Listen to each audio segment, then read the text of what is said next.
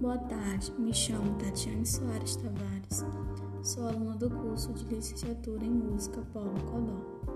Vou falar sobre dois vídeos de dois colegas. O primeiro vídeo escolhido foi do aluno Rudy Tadeu, onde ele trata sobre alguns compositores locais de sua cidade. Destaca o hino de Coroatá, que é de autoria de José Carlos Silva e que foi apresentado no dia 9 de novembro de 2012.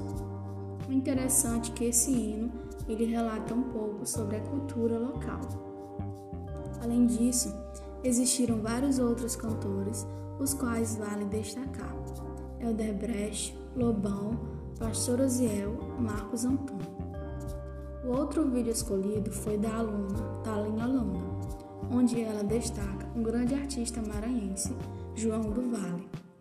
Fala um pouco sobre a sua biografia, onde desde cedo ele teve que trabalhar por ser de uma família bem humilde.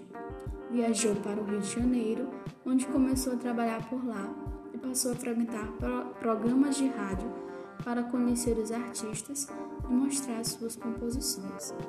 Além de músico, ele foi ator e chamado para musicar alguns filmes. Podemos relacionar esses dois vídeos ao texto Música Popular Maranhense e a questão da identidade cultural regional, de Ricard Almeida Santos, pois ele retrata justamente sobre essa valorização da cultura local, demonstrando assim a importância da música maranhense e a partir disso como ela passou a realmente hoje em dia ser valorizada.